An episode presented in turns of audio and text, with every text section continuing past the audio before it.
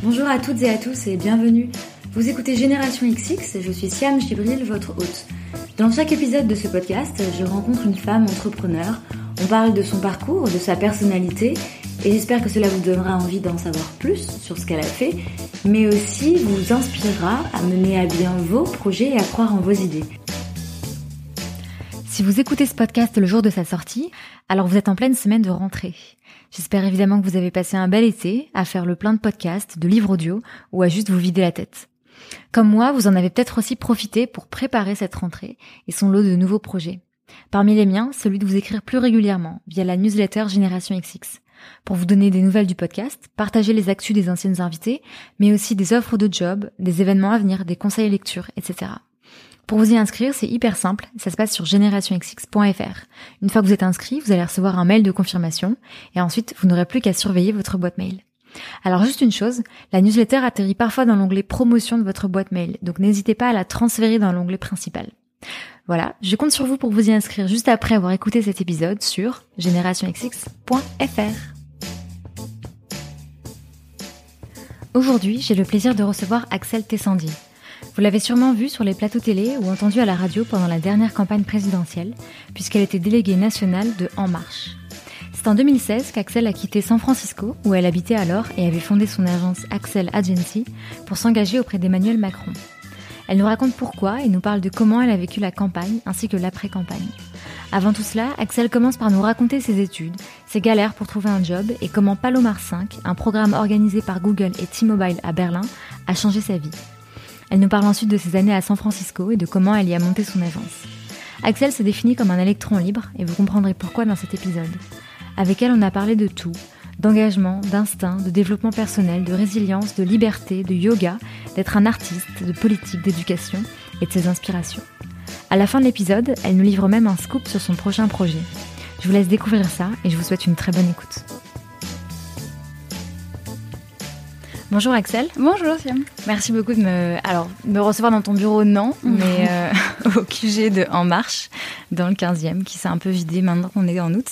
Il y a beaucoup d'articles qui sont sortis sur toi euh, ces derniers mois, euh, puisque tu as été déléguée nationale de En Marche. Mhm. Et j'ai l'impression qu'on décrivait pas mal euh, ton parcours en mode phase, tu vois. La phase un peu d'incertitude où tu te cherchais jusqu'à tes 25 ans, où tu enchaînes des jobs, puis la phase Berlin, la phase San Francisco et la phase retour en France mhm. et engagement. Est-ce que, engagement politique, est-ce que tu le ressens comme ça? Est-ce que tu vois ton parcours jusqu'ici en mode phase? Et comme euh, chaque phase dont moi j'ai parlé là est reliée à une ville, est-ce qu'il y a un...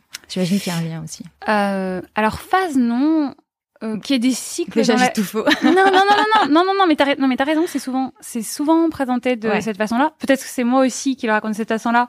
C'est comme j'ai un parcours que je trouve un peu chaotique et particulier. J'ai l'impression qu'il faut que je le range un peu pour que les gens euh, pour que les gens comprennent. Donc euh, du coup c'est c'est moi qui dois un peu faire ça, c'est-à-dire euh, euh, avant le départ de Berlin, la galère, Berlin, Palomar 5, euh, et ensuite San Francisco, et ensuite euh, de nouveau la France pour l'engagement, etc. Donc ça doit être lié à moi, des cycles certainement. Mais maintenant, est-ce que moi, quand je les vis ou quand je les vivais, j'ai, j'ai l'impression d'être dans des phases ou dans des cycles? Non. C'est-à-dire que pour moi, tout fait sens quand tu regardes dans le rétroviseur après, en fait. C'est-à-dire, même si mon parcours, il a l'air un peu particulier parce que finalement j'ai pas fait quelque chose vraiment en rapport avec mes études euh, assez vite en fait euh, et puis voilà et puis moi j'ai comme tu disais moi j'ai pas mal galéré euh, quand j'ai commencé à me lancer sur le marché du travail ça, ça se passait pas aussi bien que ça devait se passer. Je, je, changeais tout le temps de boulot j'étais au chômage j'étais très malheureuse dans mes jobs. Et du coup c'est vrai que là tu as l'impression d'être dans des périodes d'errance en fait mais mais finalement c'est des périodes d'exploration en gros, moi, j'arrive à connecter euh, les points entre eux a posteriori, en fait. Et du coup, euh, et du coup, chacun de ces cycles ou chacune de ces étapes, euh, finalement, elle a du sens pour la suivante. Sauf que moi, je, ne peux le voir euh, qu'après. Mais c'est pour ça que moi, j'ai souvent écouté mon instinct, mon intuition. Euh, j'ai toujours essayé de faire les choses pour les bonnes raisons, de pas aller dans un job si je le sentais pas, de, de m'écouter quand je sentais que j'étais malheureuse euh, dans un endroit et de changer de pays euh, quand je sentais que que je pouvais pas grandir là où j'étais. T'es pas forcément obligé de partir pour ça, mais moi en l'occurrence, je trouvais pas ma voie, je trouvais pas ma voie ici. Et c'est drôle parce que moi j'avais pas du tout vocation à forcément partir habiter à l'étranger ou explorer. Je je suis plutôt quelqu'un d'assez casanier à la base, en tout cas pour mes amis quand j'étais jeune, c'était plutôt l'image qu'ils avaient de moi. Euh, tu vois, je, je parlais pas très bien anglais, euh, je, je, prenais des cours euh, à côté euh, pendant que j'étais à la fac de droit. Et pour en fait, j'ai essayé de, j'ai passé le le test pour faire Erasmus mhm. et j'ai été prise et je suis partie à UCL en Erasmus, donc à l'University College London pendant un an pour faire ma, ma licence de droit. Et là, du coup, ça m'a plus quitté trop l'envie de de. Ça a été une année que j'ai tellement aimée, que qui m'a tellement apporté avec des gens de, de de l'Europe entière, etc. Que ça, après, effectivement, le, le virus m'a un peu pris. Mais quand je suis partie en Allemagne, à Berlin, euh, euh, en 2009, c'était aussi parce que je trouvais pas de job en France. Enfin, je galérais. Et puis, il y avait cette opportunité un peu dingue, un peu bizarre, euh, pour 28 personnes de moins de 30 ans sponsorisé par T-Mobile et Google à Berlin pour réfléchir sur le futur du travail pour la génération numérique. Je trouvais ça tellement barge. Attends, du coup, tu nous as pas dit, mais tu, moi, j'ai lu que tu avais fait des études dans l'audiovisuel, c'est ça? Oui, en fait, euh, j'ai fait du droit, moi. J'ai fait un, et après, j'ai fait un, un master d'audiovisuel, mais spécialisé en droit de l'audiovisuel euh, à la Sorbonne. Et j'ai fait une maîtrise de droit anglais. Euh, en gros, j'ai passé une année à Erasmus pour faire du droit des contrats, enfin à Londres, pardon, à UCL pour faire du droit des contrats et du droit anglais. Et puis en fait très vite je me suis rendu compte que je serais pas avocate. Euh. Ok donc ton but c'était d'être avocate. Non. Mon but c'était non non non moi je voulais travailler dans l'audiovisuel. Euh, j'étais euh, moi j'étais une passionnée de cinéma mhm. et donc j'avais fait des stages dans la production cinéma etc. Et puis en fait je trouvais que le, le processus de création de films était super long. Euh, entre une idée et la réalisation de l'idée, il se passe des années, peut-être parfois deux, trois ans, etc. Et donc moi, je suis plutôt quelqu'un d'assez impatient. Et donc je me suis dit, je vais plutôt aller vers la prod télé qui est plus rapide. C'est pas exactement le même euh, le même contenu, c'est pas exactement le même euh, le même format, mais du coup à un moment je me suis dit que c'était ça que j'allais faire. Donc euh, j'ai fait mon master d'audiovisuel à la Sorbonne, puis j'ai commencé à faire des stages dans des dans des chaînes de télé, chez M6, chez Fremantle, dans des boîtes de prod. Et puis là encore, en fait, ce que je pensais être ma vocation n'était pas du tout ma vocation. Et, et en fait, les rangs, enfin, les grosses questions existentielles, elles ont plutôt commencé à ce moment-là, quoi. C'est-à-dire quand j'avais fait les études, quand je pensais que j'avais fait euh, ce qu'il fallait. Euh, et puis en fait, j'étais pas très heureuse. Euh, je me voyais pas faire ça toute ma vie. Et puis j'étais pas faite pour une vie, voilà, de, je sais pas, de, de du lundi au vendredi sur un, un, calendrier, un agenda dont j'ai pas le dont j'ai pas le contrôle, etc. Il y avait un truc dans cette vie-là qui me correspondait pas du tout et, et du coup moi je suis partie à Londres ensuite à la fin de mes études d'audiovisuel et je me suis fait virer de mon premier job. Je me suis fait virer assez vite en fait en plus. Tu faisais quoi comme job? J'étais en fait moi je, je, disais que je travaillais pour le Times mais en fait j'étais commerciale pour le supplément que tu trouves dans le Times. en fait, tu vois, je distribuais des pubs euh, en fonction des articles. Enfin, c'était l'horreur, c'était complètement la désillusion par rapport à ce que j'avais imaginé du taf, tu vois. Et, euh, et du coup, euh, du coup, c'était affreux. Donc, euh, j'aimais pas du tout mon boulot. Mais le pire, c'est que j'avais l'impression que je le faisais plutôt bien. Et puis à Londres, tu vois, si tu travailles pas, c'est l'horreur parce que c'est une ville très très chère. Et puis j'étais contente d'être revenue à Londres, etc. Puis en fait, je me suis fait virer euh, au bout de quelques mois, mhm. hyper vite. Et puis c'était mon premier vrai job, en fait, parce que moi je venais de finir mes études.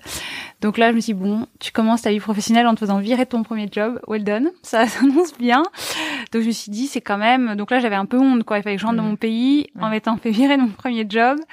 Et donc, euh, et puis en fait après, maintenant. T'arrivais à relativiser un peu ou Non, non, là je l'ai un peu vécu comme un drame. Hein. Là c'était vraiment, euh, j'avais honte et puis je me suis dit qu'est-ce que je vais faire de ma vie? Enfin là, sur le moment non et en même temps je détestais ce job et j'étais mm. plutôt rassurée de voir que ce job était pas fait pour moi quoi mais avec le recul ça a été un, un élément ultra fondateur ça a été une étape euh, hyper importante parce que je cette vie là, c'était pas pour moi, ce job là n'était pas pour moi et moi j'ai toujours l'impression que j'étais une déviante quoi et que c'était mal.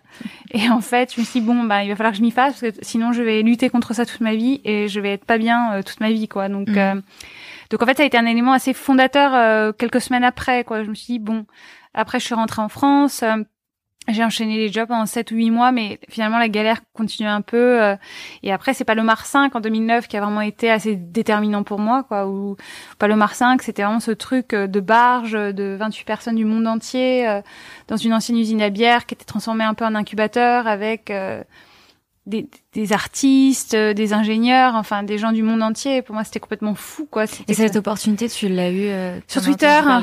C'est-à-dire que moi, en fait, je commençais à passer vachement de temps sur les réseaux sociaux. En 2009, c'était assez nouveau, en fait, euh, Twitter. Et puis, du coup, j'ai aidé des c'est l'époque où tu avais même pas en fait de, de, de boutons Twitter sur les sites internet, euh, mm.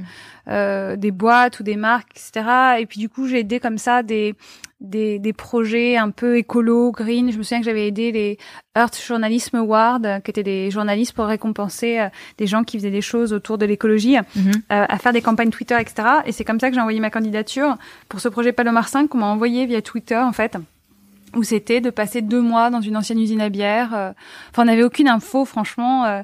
Euh, et, euh, et du coup, euh, ils ont reçu 750 euh, candidatures, ils en ont pris 28. Mm. Et donc moi, j'ai été la française euh, qui a été choisie. Et donc je me suis retrouvée à vivre avec 14 nationalités du monde entier à Berlin pendant deux mois. Quoi. Et t'as pas hésité quand t'as eu l'opportunité? Si, si. Bah, déjà, moi, encore une fois, j'étais pas la nana la plus voyageuse du monde.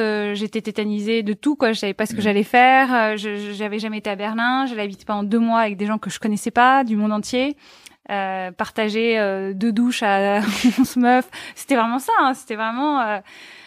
Maintenant, je, enfin, ça a changé ma vie, donc euh, évidemment, je le referais, mais c'était vachement dur euh, sur le coup. Et c'est là que j'ai commencé à écrire un peu. En fait, j'ai commencé à proposer à des pure players en France de leur raconter ce que je voyais à Berlin, quoi. Quelle était mon expérience, cet incubateur un peu innovant, etc. Et c'est comme ça que j'ai commencé à bloguer, en fait, mhm. en racontant une fois par semaine ce qui se passait à Palomar 5. Donc, t'avais quel âge J'avais 20, 2009, 28 ans. Et, euh, et, du coup, euh, Palomar, euh, c'était sponsorisé par T-Mobile et Google. Et il c'était censé, tu étais censé avoir plusieurs Palomar, un chaque année. Mais finalement, ils n'ont jamais refait parce que les sponsors avaient quand même mis 2 millions d'euros sur la table. Ah ouais. Et, euh, et, je pense qu'ils étaient déçus par les résultats dans le sens où aucun d'entre nous n'est parti bosser pour eux. Euh, il y en avait 90% des projets sur lesquels on a bossé qui étaient complètement farfelus. Ça te donnait pas tout envie, euh, Google, T-Mobile? Euh, Non, euh, non. Surtout que nous, c'était T-Mobile qui avait proposé. Euh, donc c'est Deutsche Telekom hein, mhm. en Allemagne. nous, on avait. Moi, j'ai travaillé sur un projet qui s'appelait Show Me Love Lab, How to Make Work Like Love, avec une nana qui était une thèseuse à, qui faisait une thèse à Stanford, mhm. à l'université de Stanford, qui était à la Design School. Donc moi, j'avais une partenaire de fou. Elle m'a appris plein de trucs en six semaines. Et en fait, euh, j'avais plus envie d'aller à San Francisco que que d'aller à Berlin. Il se trouve que sur 28 résidents, donc moi c'était ma partenaire sur euh, notre réflexion autour de, de, pourquoi les millénials voulaient être amoureux de leur travail, qu'est-ce qu'ils cherchaient comme sens là-dedans, etc. Et elle, c'est une nana, la Design School de Stanford, où tu prototypes tout tout le temps. Tu, c'est vraiment une chercheuse quoi. Donc j'ai vachement appris avec elle. L'importance de prototyper, le design thinking, euh, toujours aller au plus près de l'utilisateur, etc. Donc ça, ça c'est des notions qui étaient complètement nouvelles pour moi en 2009, qui étaient ultra connues à Stanford ou dans plutôt identifiées dans la Silicon Valley, etc. Euh, mais pas du tout par moi. Donc moi, j'ai beaucoup appris auprès d'elle. Et du coup, sur 28 résidents, ils en ont envoyé 8 euh, euh, pour continuer à travailler sur leur projet. Et euh, ils nous ont envoyé les 8 à San Francisco dans un hub partenaire. Et je fais partie des 8 envoyés à San Francisco. Et je devais rester trois mois en fait, et je suis restée euh, plus de cinq ans. Hmm. Donc, euh, donc voilà, tu vois, ça c'était pareil. Et à nouveau, quand il a fallu aller à San Francisco. Non, mais pareil, euh, moi je suis toujours tétanisée, hein. Ça ne se fait jamais, ça ne se fait jamais. Genre, hey, non, pas du tout. En fait, je me mets toujours dans des situations de tétanie totale. Et une fois que je suis devant, je me dis, ah là là, pourquoi je me suis mis dans cette situation? Mais, mais est-ce que tu prends la décision et ensuite tu dis, mince, pourquoi j'ai fait ça, ou est-ce que plutôt tu tu réfléchis, tu te poses plein de questions. Tu non, non, non. En fait, moi, je. Comment ça se passe un peu Moi, je suis plutôt une instinctive. C'est quand la tête vient polluer euh, mes envies que tout devient compliqué. Mais du coup, moi, je suis une grande anxieuse. Mais euh, la vérité, c'est que je provoque toujours des situations dont j'ai envie, en fait. Euh, et puis une fois que je me retrouve, c'est moi qui ai levé la main pour aller à San Francisco. Mhm. et du coup, j'ai fait partie des huit qui étaient choisis. Et puis une fois que on y était, que le 9 février 2010 fallait partir, j'étais là, mais je suis barge, quoi.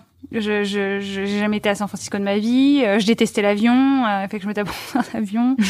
euh, j'allais habiter. À, alors à l'époque, j'avais rencontré un garçon qui habitait à San Francisco euh, l'été d'avant, et du coup, euh, c'était un peu hallucinant. Enfin, l'histoire était compliquée entre l'Europe et San Francisco, et là, je l'appelais en disant ouais, est-ce que je peux venir squatter chez toi quelques semaines? Enfin, c'était tout était un peu barge, quoi. Puis il se trouve qu'après, on s'est mariés, c'est devenu mon mari, mais mais du coup, c'est tout était un peu barge. J'habitais euh, avec quelqu'un que je connaissais à peine, que j'adorais, mais c'était quand même un pari euh, dans une ville que je connaissais pas pour de nouveau être résidente artiste dans mhm. une galerie numérique. Euh, donc donc voilà, tout était un tout était un pari et La vie de ta famille et tes amis, c'était important pour toi? Euh, Je crois qu'il faut dire oui, mais en fait non. C'est-à-dire que moi, je, je, je suis assez détachée. Je, je, demande beaucoup de, je peux demander des conseils, mais honnêtement à deux trois personnes euh, max. Mais je décide vraiment souvent seule, pour être honnête, et je, je, à ce moment-là, je me souviens très bien que le fait d'être à 10 000 km de ma famille, etc., était pas un truc que j'avais. Euh, J'étais vraiment dans un moment de construction qui était hyper important pour moi, et je savais, j'avais l'intuition qu'il fallait que je parte. Après Berlin, je savais qu'il fallait que j'aille à, à, San Francisco, et non, je consulte pas. Euh, je consulte pas beaucoup euh, les gens. Euh, je peut-être qu'on est, je sais pas si tout le monde fait ça, mais moi je, je je peux avoir besoin de me défaire de mes angoisses et donc de les partager avec eux, etc. Mais au final, je prends toujours la décision seule. Mm. Et quand la décision elle est prise, euh, bon, San Francisco, tout le monde trouvait que c'était une idée assez géniale. Alors il y a tes potes qui sont un peu tétanisés, qui disent mais qu'est-ce que tu vas faire? Tu sais pas ce que tu vas faire Tu sais pas ce que tu vas trouver là-bas Tu vas habiter avec un mec que tu connais pas, etc. Mais l'intuition, c'est vraiment ma meilleure amie, donc je, je... Mais l'intuition, ça se construit aussi parce qu'il faut se connaître. Et j'ai vu justement que tu avais fait tout ce travail sur toi de d'apprendre à te connaître, de t'introspecter. Euh, tu, tu, tu, parles souvent des, des, livres de psychologie positive que tu as ah, en Californie, ça n'a pas aidé, je dois dire. Mais euh, non, mais tu sais, on est dans un pays qui est ultra intellectualisant, donc euh, c'est un peu euh, mal de parler de tout ça, etc. Mais une fois que tu es en Californie, tu es très libéré mm. à ce niveau-là. Non, mais moi, je me cache pas du tout. Moi, je fais beaucoup de yoga. Je fais yoga tous les jours. le yoga, moi, j'en ai fait pour la première fois en le 18 08 2008 tu vois je me souviens parce que j'ai je suis assez euh, obsédée par les dates mhm. quand j'ai l'impression qu'une date va compter euh, j'essaie toujours de me rappeler donc tu vois je t'ai dit la date exacte de Palomar je t'ai dit la date exacte à laquelle je suis partie à San Francisco parce qu'en fait euh, j'ai toujours l'impression quand je vis un moment j'ai l'intuition que je vis un moment et donc euh, je me dis souviens-toi de la date quoi. Mm. Donc je sais très bien le jour où je suis partie à SF le 9 février 2010 et que ça donc j'ai un je, je, je, suis très date. Et du coup euh, la première fois que j'ai fait du yoga, comme moi en plus je suis une personnalité assez extrême, tu vois genre euh, quand j'aime un truc, j'ai écouté 100 fois la même chanson. Mm. si j'aime le yoga, je vais en faire tous les jours. je peux bouffer la même chose pendant trois semaines, tu vois. Donc je suis très comme ça. Et donc le yoga, je me souviens la première fois que j'en ai fait, c'était un jour où j'étais vraiment mal, tu vois, c'était je crois que je revenais de Londres pour essayer de trouver un job, je je faisais des, entretiens, ça marchait pas. Et euh, et du coup, en fait, au bout du rouleau, une copine m'emmène au yoga. Elle me dit t'as rien à perdre. Je dis franchement, c'est pas du tout fait pour moi. Je suis plutôt une personnalité hyper speed. Et puis quand j'ai vu l'état dans lequel j'étais arrivée, l'état dans lequel je suis repartie, je me suis dit putain, ce truc est magique quoi. Mm. Et euh, et du coup, le, le yoga ne m'a plus jamais lâché la Californie n'a pas aidé, je veux dire, parce que là-bas, pareil, faire du yoga tous les jours et tout, c'est comme, tu vois, c'est comme se brosser les dents, quoi. C'est très, euh, c'est très normal. Donc, euh, non, non, le yoga, c'est vraiment le yoga, la méditation et ce qu'on appelle le journaling, c'est la méthode des 150 mots. Donc ça que j'ai commencé il y a euh, il y a un an en fait où tu écris trois pages en écriture automatique sans réfléchir tous, les, jours. Tous les matins, tu fais Ouais, tous les matins. Hmm. ça pour moi c'est vraiment des c'est vraiment des ressources hyper importantes pour moi dont j'ai besoin et du coup, je je fais pas de prosélytisme. Enfin, j'en parle, c'est certain, euh, parce que quand on me demande, etc. Mais c'est vrai que pour moi, c'est plus euh, c'est plus ma, ma vie intime euh, dont j'ai besoin. Enfin, le yoga, je le partage avec plaisir, mais je fais pas de prosélytisme là-dessus. Et moi, je sais que je, je c'est une partie hyper importante, pas de ma vie, mais de mon équilibre. Hein. Mmh. Et, donc, ça t'apporte justement ce qu'on disait, cette connaissance de toi et alors le yoga certainement, parce que le yoga c'est quand même une façon de se connecter. Euh, enfin c'est tous les clichés là que je vais t'enchaîner, mais, bah, de, bah, de, se connecter à son corps, euh, donc à soi. Euh. Je crois que l'esprit, le corps et tout c'est assez lié en fait mm. de, de, sentir tout ça.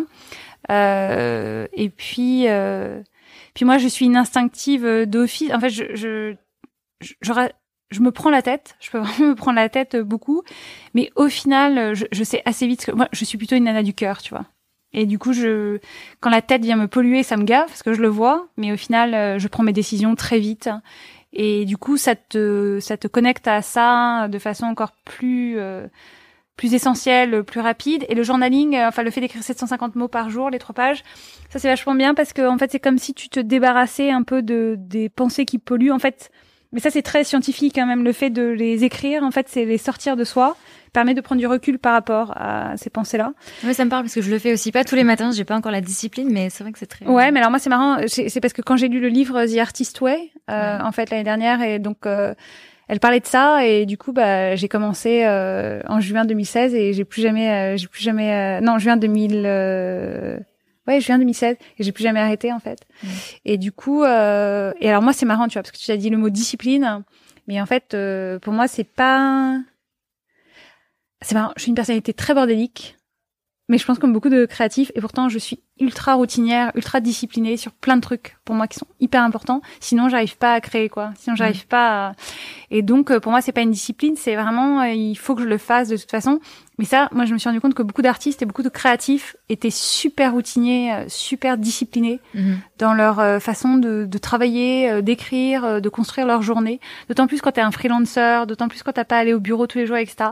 Il faut vraiment que tu te reconstruises une routine hyper vite. Et moi, je sais que pour le coup, j'ai vraiment cette discipline que je vis pas comme une discipline, qui est vraiment un truc qui est hyper important pour moi. Et du coup, je, tu vois, par exemple je, quand on me propose un déjeuner pour le boulot, moi j'ai toujours avoir tendance à proposer un petit déj parce que le déjeuner c'est un truc pour moi qui est lié au fait que tu as une coupure dans ta journée de bureau, alors que pour moi en fait c'est un moment où je peux soit faire du sport, soit travailler. Euh, donc en fait ça coupe euh, et donc tu vois moi j'ai une espèce de routine, une espèce de discipline, une espèce de façon de construire mes journées euh, qui fait que j'ai besoin de respecter. Euh, je sais pas honnêtement, je fais pas du yoga tous les jours, mais quand même si quasiment. Pour être même pendant la même pendant la campagne en fait euh, c'est au moins six jours sur sept. Ça, c'est, sûr et certain. Et pour revenir à l'intuition, moi, je suis persuadée qu'on en a tous. Hein. Et ensuite, en fonction des ressources, de ta façon de vivre et du travail que tu fais, tu as plus ou moins, je trouve, à la manipuler, à la. Et moi, dans mon travail, euh, enfin, mon travail, dans ma vie, en fait, ou dans ma façon de vivre, j'en ai besoin tout le temps. Et honnêtement, les plus grosses décisions de ma vie ont toujours été prises euh, avec euh, avec les tripes et le cœur. En fait, je me dis toujours, quand on te pose une question, quand tu es face à un choix, euh, qu'est-ce que tu penses à ta première impression en fait, même dans ton corps, le premier truc que tu as ressenti? Et généralement, tu es un peu dans la vérité quoi à ce moment-là. Hmm. J'ai l'impression que c'est hyper cliché ce que je suis en train de dire. Non, non, en plus, moi, je t'écoute avec des grands yeux et tu sais, j'ai mon esprit qui, qui. Non, non, mais c'est vrai. Non, mais tu sais, c'est marrant parce que ici, je suis toujours plus gênée de parler de tout ça, mais je pense que c'est lié encore une fois à l'intellectualisation qu'on fait des choses ici, etc. Mais tu vois, je trouve qu'on développe pas du tout assez dans l'éducation et tout, le rapport à l'intuition, le rapport à l'expérimentation, le rapport euh, à soi, la résilience individuelle, etc. T'as l'air d'une. D'ailleurs, je suis persuadée que ça, dans, dans pas longtemps, en fait, ça changera euh, tout ça. Mais moi, je pense que c'est essentiel, surtout quand tu vis dans une époque où tu ne sais pas quels seront les métiers dans dix ans, etc. Il va falloir qu'on soit agile, il va falloir qu'on soit intuitif, il va falloir qu'on soit sensible, euh, tu vois, à ce qui se passe, au monde qui change, à l'époque, etc. Et du coup, moi, je pense que c'est vachement important. Mmh. Je suis entièrement d'accord avec toi. On va y revenir plus tard parce que je mhm. vais parler justement de, des posts de blog que tu as fait là-dessus. Euh, mais avant, je voulais te demander, donc, tu as monté ta, ta boîte Axel Agency mhm. euh, à San Francisco. Mhm. Et je voulais savoir à quel moment de ta vie perso, pro, ça correspondait. Ça correspondait donc 2013, euh, donc mars-avril 2013. Euh, j'étais déjà aux États-Unis depuis un petit moment. J'étais dans une start-up, j'étais directrice marketing d'une start-up qui s'appelle Scoopit, que j'adorais. Mais encore une fois, je pense que je me, je sentais que moi j'avais une obsession de la liberté et que la vraie, vraie façon d'être libre, c'était d'avoir sa boîte en fait. Dans une startup, t'es très libre. Euh, moi, j'étais ultra responsabilisée, euh, je m'entendais hyper bien avec mes boss, euh, mais c'est pas ton produit, c'est pas ta boîte, c'est pas ton. Et en fait, je revenais de South by Southwest, qui est un gros festival de tech à, Austin qui a lieu chaque année. Et puis j'ai l'impression que les gens venaient parfois me voir pour savoir qu'est-ce que je sentais dans la Silicon Valley, qu'est-ce qui se passait. Et je me suis dit, euh, c'est marrant, on vient me voir un peu pour euh, ce que moi, en fait, je pourrais apporter par rapport à un œil, à un regard. Euh. Puis donc, j'ai mis un peu de temps à sauter le pas parce que j'étais un peu, j'étais un peu tétanisée, je pense. Et, et, et en fait, quand c'est devenu, quand, quand le fait de ne pas sauter le pas est devenu plus insupportable que la peur, c'est-à-dire j'étais même mal physiquement, je me souviens. Euh, je me suis dit, il faut que je le fasse. Je, je, sens que je suis pas raccord en cohérence avec ce que je veux faire, quoi. Je le sens. Donc j'ai démissionné euh, de Scoopit. Euh, et puis, euh, donc j'ai devenu évangéliste après euh, directrice marketing et j'ai monté la boîte en 2013. J'ai mis j'ai mis des jours à envoyer le site internet pour dire que je lançais ma boîte. Je trouvais ça tellement ridicule. Parce que moi, je suis toute seule dans ma boîte. Mm. Donc, j'avais créé Axel Agency qui portait mon nom pour faire ce que je voulais, quoi. Et donc, moi, j'avais envie bah, de faire du retour de tendance, euh, de la curation. Euh, enfin, je sais pas. En fait, comme je suis quelqu'un de très curieux, je me dis, bon, bah, je vais inventer mon job et je vais assumer que c'est un toit au-dessus de ma tête. Je vais l'appeler Axel Agency. Euh, Et du coup, j'ai mis des jours à envoyer l'email parce que j'étais gênée. Je trouvais que c'était ridicule. L'email à qui? En fait, euh, moi, j'avais une espèce de mailing de mes 200 contacts, tu vois, pour annoncer, voilà, que je lançais. Des contacts pro que avais Exactement, mes contacts pro, etc. Et c'était pour annoncer que je me lançais, quoi. Et je trouvais ça quelque part ridicule. J'avais l'impression que c'était comme une blague. Là, mais comment annoncer Bonjour, je lance Axel Agency. Alors que j'avais tout déposé, j'avais été déposé tout à la mairie en face de chez moi, à San Francisco et tout, tout était prêt, quoi.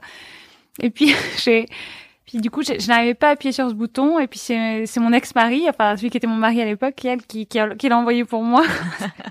c'est parfois tu as besoin de regard bienveillant avant que mm. toi tu puisses le faire. Lui, il a vraiment eu ce rôle-là pour moi. Tu l'as encore ce mail? Ouais, je pense. Ouais, ouais, enfin, je le retrouve. C'est sûr que je l'ai encore. Et du coup, il est parti. Puis j'ai reçu des félicitations et tout. Et puis euh, mon premier client, c'était le web. Euh, et après, My Little Paris. Euh, euh, le web, c'était pour euh, la curation, c'était pour euh, organiser la ligne éditoriale avec Loïc Lemaire pour le web Londres. Le web qui est, qui est une conférence oui, tech. qui était à, l'époque une conférence tech, etc. Donc, donc voilà. Donc moi j'avais proposé un sujet, j'avais proposé des. Donc voilà, là j'étais vraiment sur un truc que moi j'aime, qui est de par exemple construire un événement autour de tendances que moi je sens. Mhm. Moi je suis plutôt là encore une fois. tu vois quand on dit consultante, etc. Moi c'est un métier. Enfin je l'utilise très peu parce que je me vois, je me suis jamais vue comme une boîte de consulting. Alors que finalement, oui, parce qu'il faut un peu mettre un mot en fait pour définir ce que tu fais. Mais tout le monde va te dire consultante ou conférencière ou. Euh, mais en fait, moi, je me suis toujours vue comme un, un espèce de mini think tank euh, toute seule. Moi, j'ai jamais, euh, j'ai jamais eu un gros brief client où je devais faire un truc sur une mission précise. Et quand c'est arrivé, c'est pas là où je m'éclatais le plus. Moi, je suis un peu comme un regard extérieur sur des tendances que je sens, sur les choses que je sens et en fonction de ton projet, de ton besoin, je t'apporte cet œil-là dans ton équipe. Euh, et c'est marrant. Bon, moi, le, plus gros client que j'ai eu, ça a été euh, quasiment deux ans après avoir lancé la boîte. C'était Kickstarter. Hein. Mhm. Euh, et puis là, ça correspondait vraiment. Moi, j'adore travailler avec des gens qui correspondent à mes valeurs, à ce en quoi je crois. Et Kickstarter, c'était vraiment donc la plus grosse plateforme de crowdfunding. Ouais et c'était pour euh, ouvrir la plateforme aux créateurs français. Donc un, t'étais sur mes deux cultures parce que moi j'habitais aux États-Unis depuis un moment déjà. T'étais vraiment sur ce en quoi je crois, le meilleur du web pour moi, c'est-à-dire le sens de la communauté, euh, la création artistique, euh, la création technologique, parce que pour moi, à, l'intersection de la tech et des arts, il y a l'innovation. Il y a, c'est pas que la tech seule. Il y avait cette notion que on retrouve un peu de pouvoir en tant, c'est-à-dire que c'est plus une personne au septième étage qui va décider si un film peut se faire ou pas euh, t'as le pouvoir communauté qui va le, voilà le, pouvoir du citoyen de l'utilisateur de l'internaute qui bah nous on veut on veut t'aider il y avait plein de choses qui étaient hyper fortes pour moi. Donc ça ça a été un client hyper important. Et puis surtout c'est un client euh, qui a fait que j'ai dû passer plus de temps en France. Et, euh, et du coup je, moi j'avais pas passé de temps en France depuis des années. Et là j'ai trouvé que l'écosystème avait vachement changé. Et 2015 a été une année assez charnière dans le sens où moi j'étais à Las Vegas le 7 janvier 2015 donc le jour de Charlie. Et là vraiment euh, c'était vraiment affreux parce que j'étais au milieu des objets connectés, c'était complètement décalé, ça avait l'air complètement vain par rapport à mm. ce qui se passait dans mon pays. Il y avait une délégation française qui était là. Il se trouve que c'était un pur hasard, mais je devais prendre un avion pour euh, Paris le 9 janvier. Et du coup, je me suis retrouvée à la Grande Marche, à la Marche à République, le 11 janvier 2015. Et là, et là, c'est marrant, je me suis rendu compte que mon pays me manquait, euh, que l'Europe me manquait aussi, hein, que j'avais beaucoup appris ailleurs pendant plusieurs années. Et là, je suis repartie quand même avec le, le cœur un peu serré, alors que ça m'arrivait pas. Pour moi, la maison c'était San Francisco, et la maison pour moi c'est c'est là où tu te sens comprise. Hein. Et pour moi, ça a toujours été San Francisco pendant des années. Ça correspondait à San Francisco. On valorise le fait que tu sortes des cases. On valorise le fait que tu prennes des risques. Ah, tous les clichés que tu as pu entendre, il y a une vérité là-dedans. Euh, tu, j'avais dans mon pays en face au même moment en 2012 euh, moi j'étais déjà partie j'avais un président qui, qui disait euh, je suis normal donc je dois gagner. Et moi j'étais dans un endroit qui disait t'es différent euh, mm. cultive-le. Donc tu vois j'étais complètement dans un truc qui me correspondait complètement et qui était hyper fondateur et inspirant pour moi. Et tout d'un coup en 2015 j'ai eu cette impression est-ce qu'il est pas temps de rentrer? Pour euh, me nourrir de mes deux cultures, euh, partager un peu ce que j'ai appris. Tu vois, la phrase la plus, vraiment une phrase que je déteste, c'est ton pays, tu l'aimes ou tu le quittes, quoi? Bah non, euh, ton pays, tu l'aimes, tu le quittes, tu reviens un peu différemment, tu l'enrichis, tu partages qui tu es ailleurs. Enfin, tu vois, c'est des phrases complètement idiotes. Et du coup, du coup, voilà, moi j'ai commencé à avoir cette impression que une fin de cycle se préparer mm. de façon assez intuitive. Et en fait, le 13 novembre, il se trouve que j'étais à Paris et euh, mon ex-mari m'appelle et me dit est-ce que tu veux qu'on avance ton billet de retour hein? Euh, Et moi j'ai dit non en fait. Je crois que je vais rester plus longtemps. Et il y a eu le Front National à 30% euh, aux élections régionales de 2015 en décembre et là ça a été un. Je dis ok, je rentre. Je sais pas comment je vais faire, mais j'ai pas regardé 2017 euh, de loin. Il y a une fin de cycle pour moi à San Francisco. Je sens ce que je peux apporter, euh, mais de façon ça c'est pas grandiloquent ce que j'ai dit. À ma petite échelle je me suis dit en tant que citoyenne je vais m'engager. Je sens bien ce que j'ai appris ailleurs euh, ce que ce que j'ai laissé grandir en moi pendant plusieurs années etc et donc j'ai fait l'aller-retour en décembre à San Francisco. J'ai pris mes affaires et j'ai atterri à Paris le 1er janvier 2016 mm. avec euh, six ans de ma vie euh, dans mes bagages quoi quasiment. Et, et donc j'ai fermé ma boîte aux États-Unis. Et encore une fois ma boîte c'est moi. Donc du coup je et je me suis dit je sais que je suis pas rentrée pour refaire la même chose mais j'avais pas encore. Euh, je savais que je voulais faire la campagne. Je savais quelles étaient mes idées, ce en quoi je croyais. Je voyais qui était Emmanuel Macron. Euh, je trouvais qu'il avait un discours hyper intéressant. Enfin, plein de choses qui résonnaient pour moi. Et du coup, je j'ai remonté ma boîte ici en avril 2016. Euh, et l'engagement est arrivé assez vite en fait. Mmh. Mais c'est marrant parce que tu parles de 2015 et donc tout à l'heure on disait que tu bloguais donc notamment sur mmh. Medium. Mmh. Euh, donc tu as écrit des textes. Alors j'ai mhm. remarqué que les trois premiers étaient en anglais ouais. et qu'après t'es passé en français. Ouais, tout à fait. Alors j'ai noté la date. Très drôle. 15 hein. septembre 2014. Donc tu bascules en français. Ton article s'appelle Le monde a changé et toi. Tu parles de la France et donc du coup c'était c'est quoi cette date 15 septembre 2014 Je sais pas. J'ai dû. Alors je vais te dire. Je vais te dire pour moi celui qui est. T'as pas vu mais je bloguais sur le Huffington Post à l'époque. Le Huffington Post américain et le Huffington Post français j'écrivais pas du tout pour le Huffington Post français. Et puis à un moment, j'ai commencé à écrire. En fait, il y a eu un séjour en France en 2014 où je m'étais éclatée pendant dix jours. Euh, et j'avais pas eu ça depuis un moment. Et donc j'ai écrit Lettre à France, hein, mhm. qui est sur le Huffington Post, qui était une déclaration d'amour à mon pays, quoi. Et donc tu le retrouveras, il est sur le Huffington Post. Et puis ce truc fait un peu le tour de Twitter, machin, etc. Je me dis c'est marrant, c'est la première fois que je sens que euh, la France et moi, on va se. C'est pas que j'ai jamais eu de manque. Moi, j'ai jamais fait de French bashing, etc. Mais j'étais, j'étais sûre d'être bien dans ma vie, là où j'étais. Euh... Et tout d'un coup, je me suis dit tiens, te revoilà. Et me revoilà peut-être, tu vois. Et donc fin 2014, il y, a, dû avoir ça. Et donc ensuite, effectivement, j'ai commencé à beaucoup plus m'adresser à l'audience euh, française, mm. comme si je sentais que j'avais beaucoup plus à apporter à mon pays que finalement une audience de la Silicon Valley. Euh, qui est très au fait. Enfin, j'avais l'impression que tout d'un coup, j'allais tourner mon discours euh, vers mon pays. Donc tu vois, inconsciemment, mais tu sais, c'est toujours comme ça. Tu provoques les choses sans finalement t'en rendre vraiment compte. Mm. Mais ouais. Oui, c'est comme tu dis, c'est après que tu, Exactement. connectes les points. Mais j'ai commencé, à mon avis, euh, j'ai commencé à préparer. Euh, 2015, 2015 a été charnière pour toute notre génération, je pense, comme euh, comme année. Et moi, c'est vrai que après, ça dépend complètement des expats. Mais moi, le fait de me dire, je repars à 10 000 kilomètres, était devenu insupportable à la fin de l'année 2015. Donc ensuite, chacun fait comme il le sent, mais c'est vrai qu'il y a eu ces moments charnières en 2015, mais que la fin du cycle, je la sentais. Je, sentais qu'il était temps. Et 2017, moi, j'avais très très envie de m'engager. J'ai toujours été quelqu'un de très engagé, pas de politisé hein, euh, forcément, mais moi j'ai toujours pensé que tout était politique. Quand tu blogues, tu dis quelque chose à la société à laquelle tu crois. J'ai toujours pensé que chaque prise de parole était politique, et donc je me suis un peu planquée derrière ça pendant longtemps, en me disant de toute façon, je suis pas obligée de m'engager dans un parti. Ou... Tout est engagement. Je peux parler tous les jours de la société à laquelle je crois. Dans mon métier, je peux parler de la société à laquelle je crois, avec mes clients. Euh, et en fait, quand je suis rentrée en France, c'est marrant parce que c'était un truc que je pouvais pas du tout faire quand j'étais aux États-Unis, mais euh, dans la boîte, il y a un truc qui a été qu'on me demandait beaucoup plus, qui était de faire des interventions, de devenir conférencière en fait euh, euh dans les boîtes. Et ça, en fait, c'est un truc que j'ai adoré parce que je pouvais pas du tout le faire. et du coup, j'ai remarqué que souvent mes interventions chez mes clients étaient très euh, plus euh, d'une vision de la société que eux devaient exprimer euh, au sein de leur entreprise que tu vois des grosses stats sur euh, la transition numérique etc c'est pas du tout ça mon job. C'est pas du tout ce que moi en plus mais à la base ils te demandaient c'est ce qu'ils te demandaient? Non. D'autant plus d'ailleurs que les gens savent de plus en plus ce que je fais savent de plus en plus si tu me lis si tu vois mes conférences en B2C c'est pas forcément chez les clients mais honnêtement non. J'ai jamais eu des gens qui sont venus me voir en me disant est-ce que tu peux faire vraiment le consultant numérique les stats, les machins, etc. Mm. Je peux t'en faire, bien sûr, mais moi, c'est toujours plutôt rattaché à une vision plutôt culturelle et sociétale de la révolution euh, numérique. C'est ce que j'essaye de faire. J'essaye de t'offrir un point de vue. Et ensuite, tu le prends ou tu le prends pas. Et j'essaye toujours de savoir qui est dans la salle, parce que la révolution, euh, personne ne peut la faire pour toi. elle est en toi ou nulle part. Donc moi, je, je, je me vois plutôt comme quelqu'un qui vient planter une graine, mais moi, je crois pas du tout au consultant extérieur qui vient t'expliquer euh, les révolutions. Elles partent de, de l'intérieur, quoi, toujours. Mmh.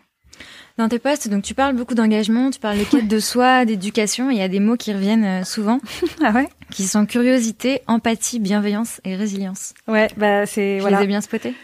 Ouais, tu les as hyper bien spotés, c'est incroyable. Moi, je dis souvent qu'à côté d'égalité, euh, liberté, égalité, fraternité, je trouve qu'il y aurait un triptyque euh, euh plus sur pas de principe, mais mais de valeurs ou de talents à cultiver pour ce nouveau siècle, qui serait la curiosité, la résilience et l'empathie qui pour moi sont des trucs. Euh, mais alors là, tu vois, c'est vraiment le personnel euh, qui j'espère euh, touche à l'université. C'est des trucs que moi je ressens, dont j'ai besoin. Moi, je n'ai aucun talent à part le fait d'être très curieuse, mm. euh, très persévérante. C'est-à-dire, moi, je suis quelqu'un de très obstiné. J'ai vu beaucoup de gens qui avaient du talent, qui étaient éduqués, qui avaient tout pour réussir avec ça et qui n'ont pas réussi. Et j'ai toujours l'impression que la différence, c'est c'est l'obstination, quoi. Mm. C'est celui qui le veut, celle ou celui qui le veut le plus et qui se laisse jamais démonté euh, par les vents contraires, tu vois. Et moi, j'ai un peu ça en moi. C'est-à-dire que je suis très... Euh, c'est pour ça qu'une campagne, ça me correspond vachement. Surtout quand on dit que t'as aucune chance. Parce que moi, je suis très, très... Euh... Je suis... Ouais, je... très persévérante, très obstinée. Comme je te l'ai dit, j'écoute peu... Enfin, tu peux me dire ça marchera jamais, etc. Ça peut... Quand j'ai une conviction au fond des tripes, c'est... C'est très fort pour moi. Donc la persévérance, j'y crois beaucoup. Et donc, pour moi, la, la résilience, c'est pas si loin. Bon, la résilience est forcément liée à, ta vie personnelle, à ton enfance, à plein de choses. Et moi, c'est quelque chose, je trouve, qui est... Tu vois, la définition exacte de la résilience, c'est reprendre sa forme après un choc. Et des chocs, on en vit tous, en fait. Et je trouve que les gens que j'ai vu se relever, les gens que j'ai pas vu se relever, c'est ceux qui, qui, qui avaient ça en eux, en fait, qui avaient cette résilience et, et je trouve qu'on est une société qui est pas encore assez résiliente, hein, de façon collective, de façon globale. Et je ne sais pas si ça s'apprend, je ne sais pas si ça a commencé à l'éducation, etc. Mais moi, je crois souvent que la résilience, ça, ça, m'a sauvé moi, parfois. Le fait de me dire, euh, ça va aller, en fait. Et toi, tu penses que tu l'as appris d'où, ça? Euh, Ben, en fait, de ma, de, de ma vie, de mon histoire personnelle. Hein. Euh, et puis, des, des modèles que j'ai pu avoir en face de moi. Je trouve ma, ma maman très résiliente, euh, par exemple tu vois, il y a des modèles comme ça euh, qu'on a en face de soi. Et puis de mes lectures, etc. Peut-être les gens qui m'inspirent. Alors moi, les, les artistes sont les gens qui m'inspirent euh, le plus. Euh. Donc j'aime les déviants, j'aime les misfits, j'aime les pirates et, j'aime les gens. J'aime les gens qui ont vécu des choses et que ça rend plus fort. c'est un cliché de le dire, mais c'est vrai que c'est quand même euh, si t'as traversé les tempêtes, ça te ça te forge un peu et j'aime bien les gens qui se relèvent de ça. Et de façon collective, je pense qu'il n'y a pas de changement collectif sans résilience individuelle en fait.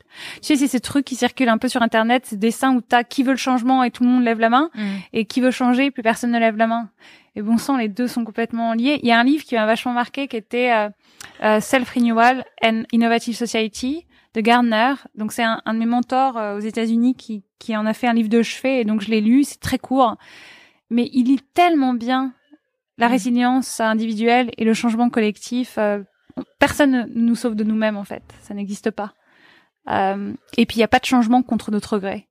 Donc tu vois, c'est espèce de truc. que tout part de tout part de soi. Ben, en tout cas, il y a un truc d'individuation, et non pas d'individualisme, mais l'individuation de chacun, savoir qui l'on est, savoir quelles sont ses forces, etc. Et puis avoir la volonté de, de changer, c'est ultra important pour changer le collectif. Et il y a rien qui se fera sans notre volonté à nous. Tu peux avoir les meilleures politiques publiques, tu peux avoir euh, les meilleurs discours sur le changement, etc. Si on n'est pas partie prenante du truc, euh, ça, ne, ça ne marche pas.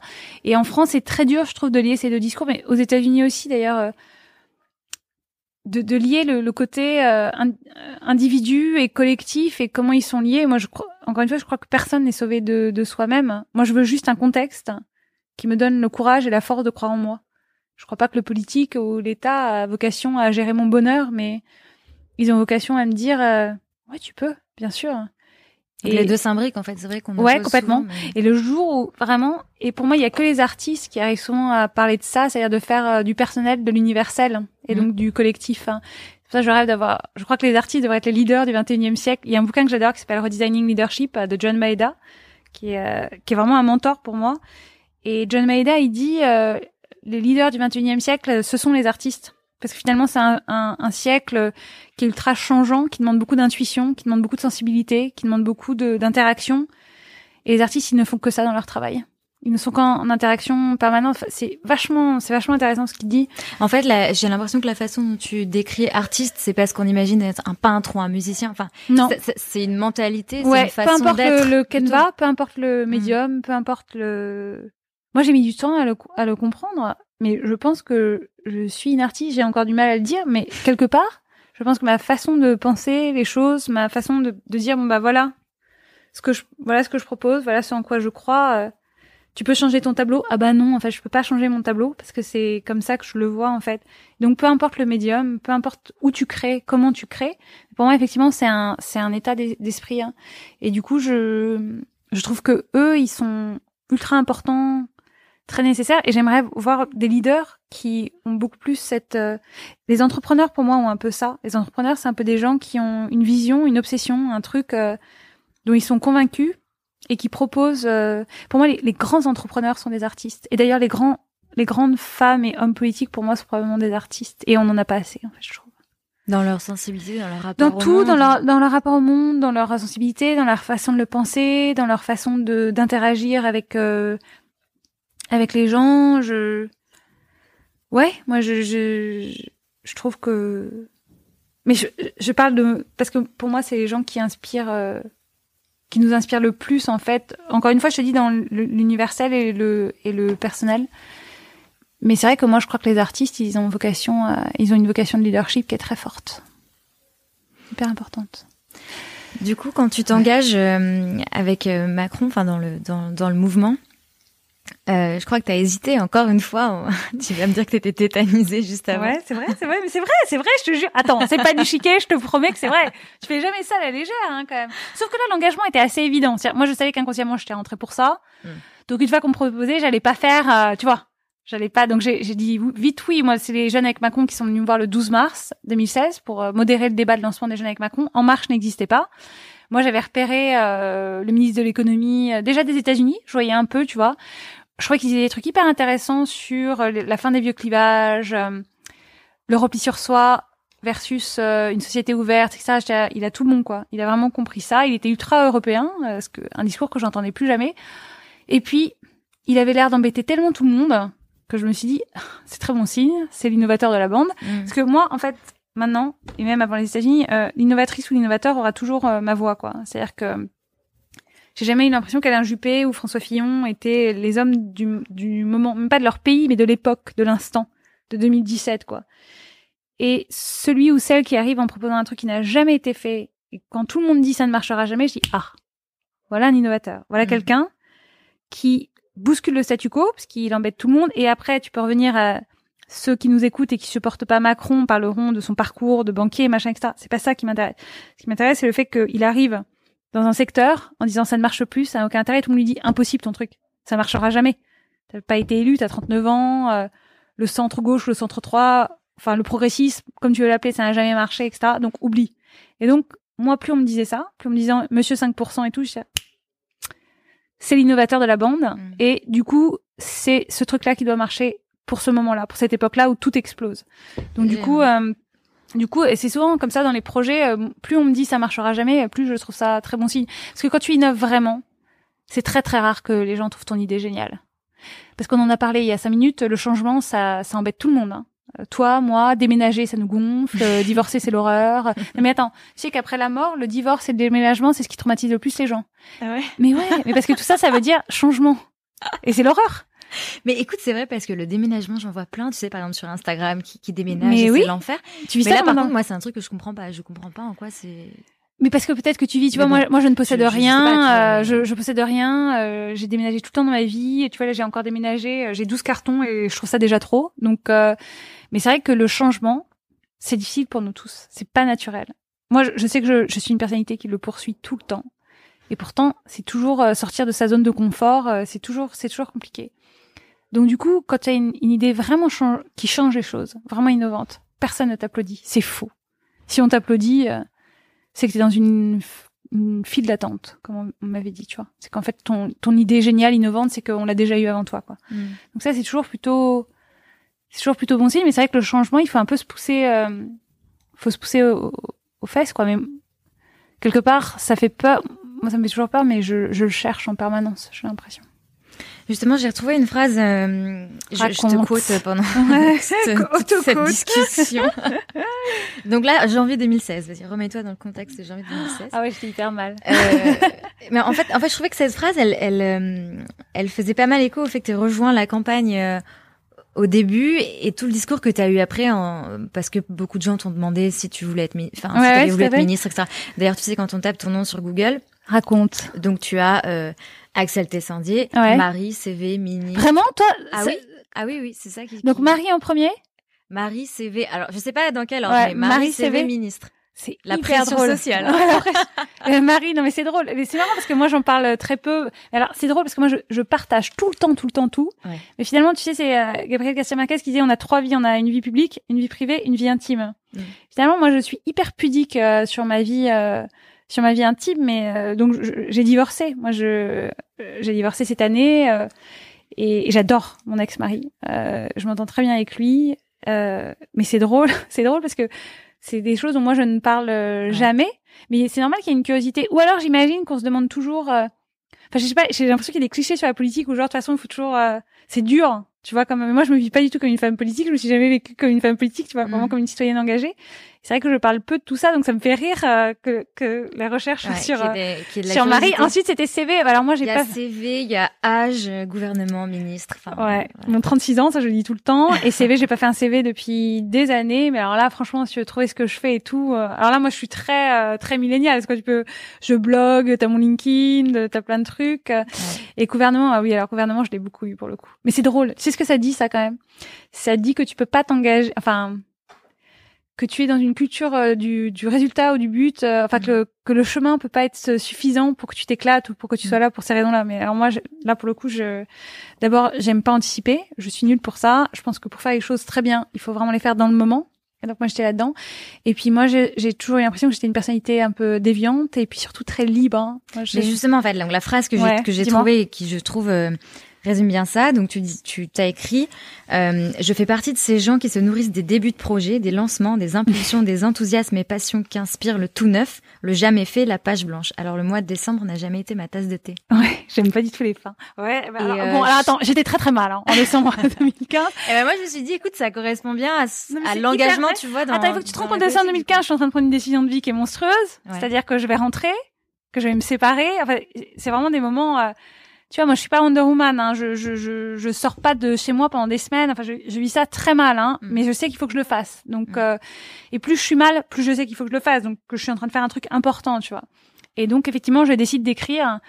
Et je décide. Alors, en plus, moi, quand j'écris, j'ai tendance à vraiment dire les choses. Tu vois, je je trouve qu'on romantise tellement de choses, tu vois, la vie d'entrepreneur, etc. Moi, quand on, Axel, l'entrepreneur et tout, moi, je suis toute seule, comme beaucoup de gens euh, dans, mm. dans leur boîte, mais je trouve que c'est hyper dur. Il y a, il y a des mois où je me dis mais pourquoi j'ai lancé ma boîte? Euh, ça va jamais marcher. Enfin tu vois je trouve qu'on romantise vachement de choses. Donc je trouve que c'est hyper important de dire le dessous de l'iceberg etc parce que moi je j'aime pas du tout mentir euh, là-dessus. J'aime et, puis j'ai un syndrome de l'imposteur qui est affreux. Donc j'ai toujours peur qu'on découvre que je suis une imposture totale. Euh, et donc et plus en plus tu es tu sais le syndrome de l'imposteur plus tu es promu ou plus tu es mis en avant plus tu as l'impression que c'est pas mérité. Donc c'est un mm. espèce de cercle vicieux qui est affreux. Et du coup, je, c'est pour ça. Et ce moment-là, je voulais vraiment le raconter parce que tu sais quand tu t'écris, quand tu écris pour les autres, souvent tu, tu te parles un peu, quoi. Et donc j'étais vraiment en train de me dire, bon bah voilà, c'est une nouvelle année et tout. J'ai fait le plus dur. Hein. et je sais que c'est hyper difficile ce que je suis en train de faire, mais voilà, il y a un début. Et c'est vrai que j'assume tout à fait que moi, je suis quelqu'un des conquêtes je suis quelqu'un des, ma personnalité est faite pour les lancements de projets. La, la, la gestion, les détails, etc. Alors moi, je suis très perfectionniste, mais c'est autre chose, je crois. Mm. J'adore créer une impulsion. Parce qu'il faut se connaître. Chacun d'entre nous a des talents, chacun d'entre nous a des trucs sur lesquels il, il, est plus ou moins bon. Et je crois que je suis plutôt bonne pour ça. Je suis plutôt bonne pour créer un élan, partager sans quoi je crois, créer une envie, créer une dynamique. C'est quelque chose que j'aime faire. Et ça, c'est quelque chose que j'ai tout de suite repéré. Et c'est vrai. C'est pour ça que moi, je t'ai dit, dans la campagne, je, me suis tout de suite sentie bien. Parce que moi, je l'ai vécu comme un projet. Mais mmh. vraiment comme un état d'esprit d'entrepreneur. Moi, j'ai vécu, je dis, alors, de ça à ça, je vais emmener Emmanuel Macron à l'Élysée. Tu vois, j'ai vraiment un truc et j'étais vraiment dans cette espèce de moment où il y a rien. Tu sais, il y a un qui dit ouais, vous avez commencé, il y avait rien. Je dis oui, mais j'adore. C'est ce que je trouve le plus kiffant en fait.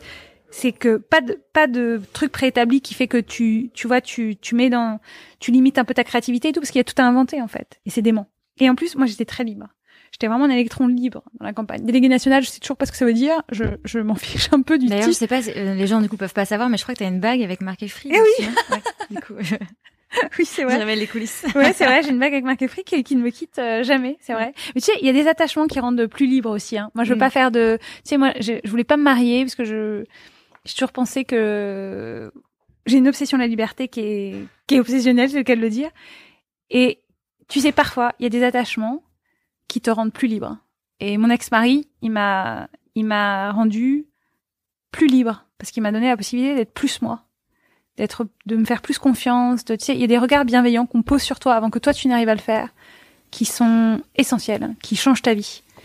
Et, et pour ça, il m'a rendu plus libre parce que c'est un des premiers. Euh, ça, ça, il a posé des regards ou des convictions sur moi, de, en me disant rien n'est impossible, tu peux tout faire tu sais, qui donne un peu. Alors, dans ta vie, ça veut pas dire que tu es obligé d'avoir quelqu'un. Ça peut être une amie, ça peut être un parent. Ça peut... Moi, ça a été lui. Et du coup, euh, je, te dis ça parce que il y a des il y a des liens qui peuvent aussi rendre libre. Il y a pas de. C'est vrai que c'est vrai que j'ai un peu cette obsession là quand même, et que parfois, effectivement, je le vis de façon. En tout cas, dans la campagne, pour moi, c'était l'électron libre, c'était un titre que j'adorais, quoi. Quand je le retrouvais dans la presse, etc. Parce que je je me suis jamais sentie enfermée par le titre j'étais vraiment dans une, tu vois, une espèce de structure qui était vraiment mouvante, dans laquelle je pouvais tout faire, et ça, ça me correspondait complètement. Et c'est pour ça que je pense que j'ai fait une bonne campagne. Quand tu fais les choses bien, il faut le dire. Moi, je, je pense que je me suis éclatée dans cette campagne, et que donc, à mon échelle, j'ai été utile pour le but qui était, le 7 mai, de faire gagner Emmanuel Macron. Moi, c'était mon objectif. Et donc, je n'avais jamais anticipé. Je commençais quand même à comprendre que j'étais une nana des débuts, donc je voyais bien que plus on approchait plus la... alors moi j'ai pas du tout eu le baby blues de campagne machin que ça j'étais sur les rotules hein. j'en mm. pouvais plus donc moi j'avais envie de refaire du yoga j'ai envie tu sais moi je suis hyper solitaire hyper introverte contrairement à ce que les gens pensent je rêvais de ne plus être en représentation pendant quelques semaines de plus être tournée vers la politique au sens large du thème, c'est quand même toujours où tu, tu es toujours dans la vie de la cité, comment tu la projettes, sans quoi tu crois, donc tu es toujours tourné vers l'autre. Et comme moi, j'aime bien faire bien les choses, et quand je suis avec quelqu'un, être vraiment avec quelqu'un, ça me demande une énergie qui est de ouf, vraiment hallucinante pour moi.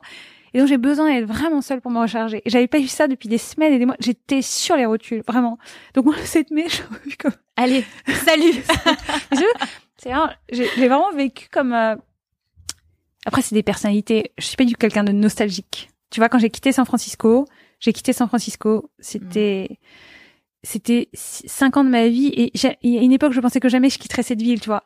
Et à un moment, maintenant, j'étais là avec ça. Ma vie personnelle, c'est autre chose. Mais tu vois ce que je veux dire? Quand j'étais dans, je suis pas quelqu'un qui se retourne. Mm. Je suis vraiment quelqu'un, donc j'ai un espèce de détachement par rapport à ça pour être dans le moment qui est, euh, qui peut être déstabilisante pour mon entourage parce que quand je suis dans une phase, je suis dans une autre phase. Donc on revient aux phases du début. ouais, c'est exactement. C'est-à-dire quand, quand je suis quelque part, je suis quelque part, et qui me permet aussi d'être vraiment euh, très euh, pas de regrets, pas de nostalgie, euh, et d'être toujours à fond dans le moment où je le vis.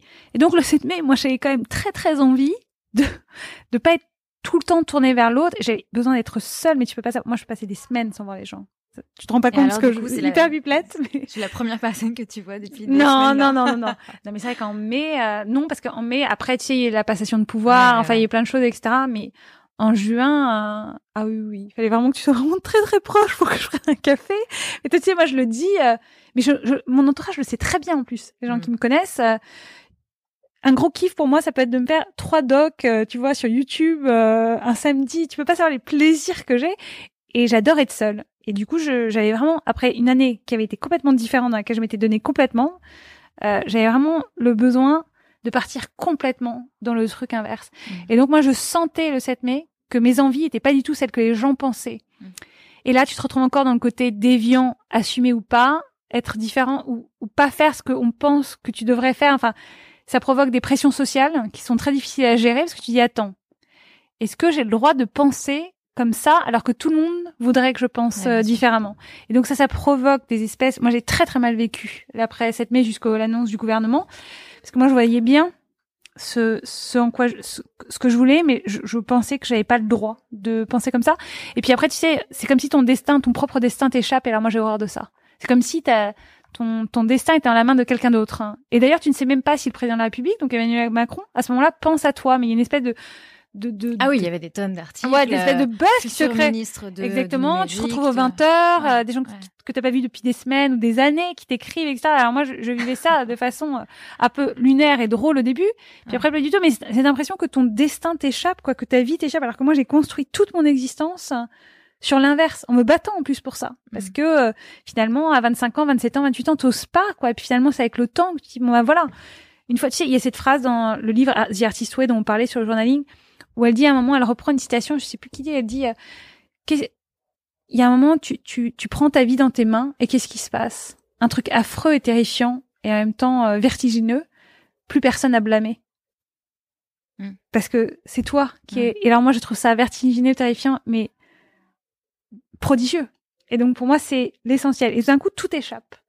Les rumeurs sur toi, ce que doit être ton destin dans dix jours. Euh, je le vivais hyper mal. Et donc, euh, et donc, je savais très bien. À un moment, j'ai compris qu'effectivement, euh, je ne serais pas là où on pensait que je devrais être. Et ça me correspond d'ailleurs plutôt pas mal d'avoir fait ce petit pas de côté. et donc, du coup, euh, le, le, le prochain voyage, le, enfin, enfin, voyage, comme tu disais tout à l'heure, au sens de monter dans un dans un navire et partir à l'aventure. Qu'est-ce que c'est pour toi? Alors, je, tu sais, il y a un truc moi qui me fait grandir, c'est de faire des choses dont je me crois pas capable.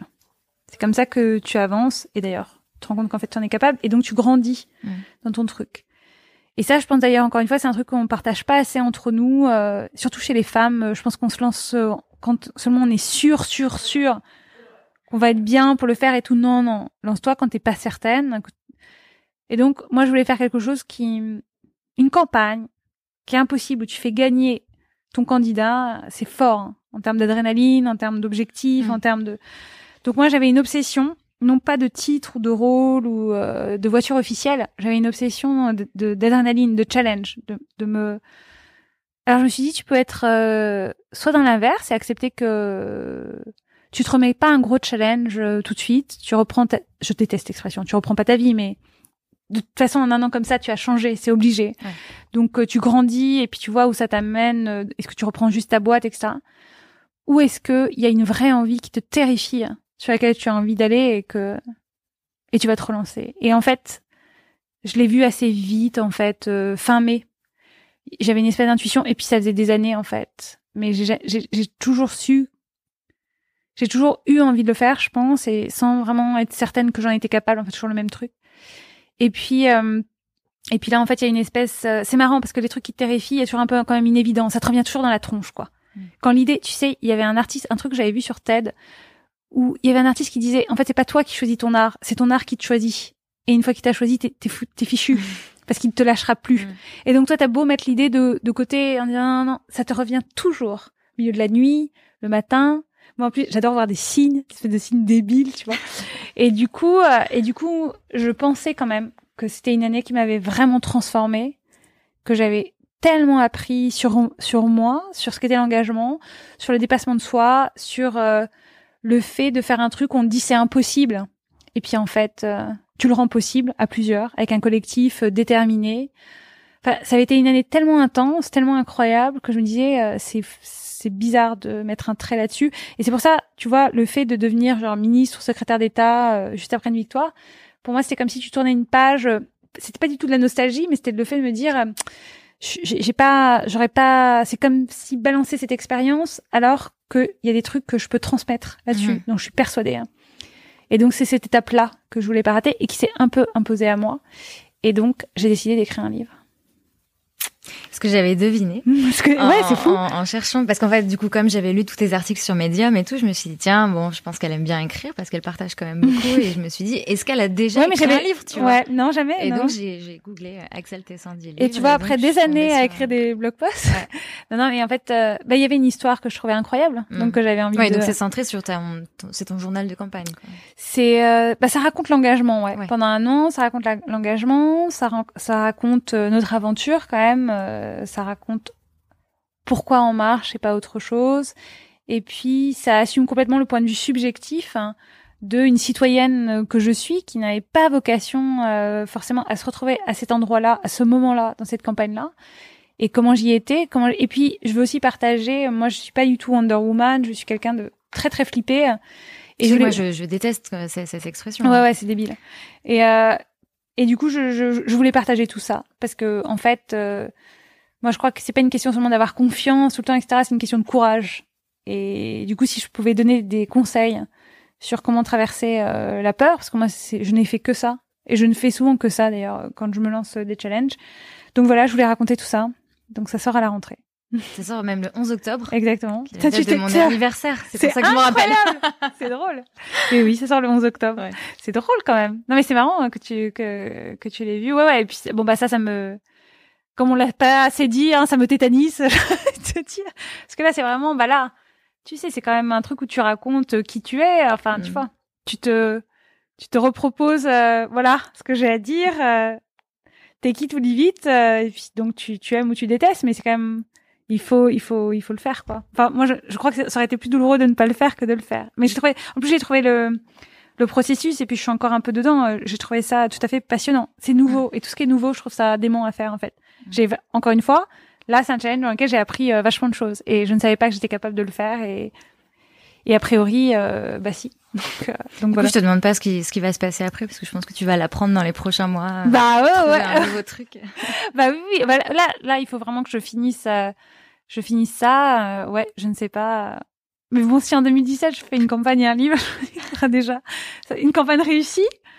Et puis le livre, le livre, j'en sais rien s'il plaira ou pas, s'il sera bien accueilli ou pas, mais je l'aurais fait de toute façon. Et pour moi, ce sera de toute façon un accomplissement parce que ça sera, c'est une première fois. Et donc, euh, voilà, pour moi, c'est important. Super. Merci beaucoup, Axel. Merci à toi.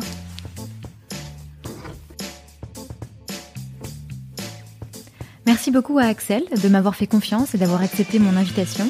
Je vous invite à la suivre sur Twitter, at AxelTess, car elle y est très active, et à précommander son livre qui sortira le 11 octobre. Je vous mettrai le lien sur les réseaux sociaux. Merci aux podcasteurs pour les micros et merci à vous pour votre écoute. Je voulais remercier toutes les auditrices qui m'envoient des messages, mais aussi les auditeurs, de plus en plus nombreux, et qui me disent être heureux de voir des femmes à l'honneur. Et ça, ça me fait super plaisir. Si le podcast vous a plu, n'hésitez pas à en parler autour de vous, à le partager sur les réseaux sociaux et à laisser un avis sur iTunes car ça aide beaucoup. Gardez la pêche et à très vite. Salut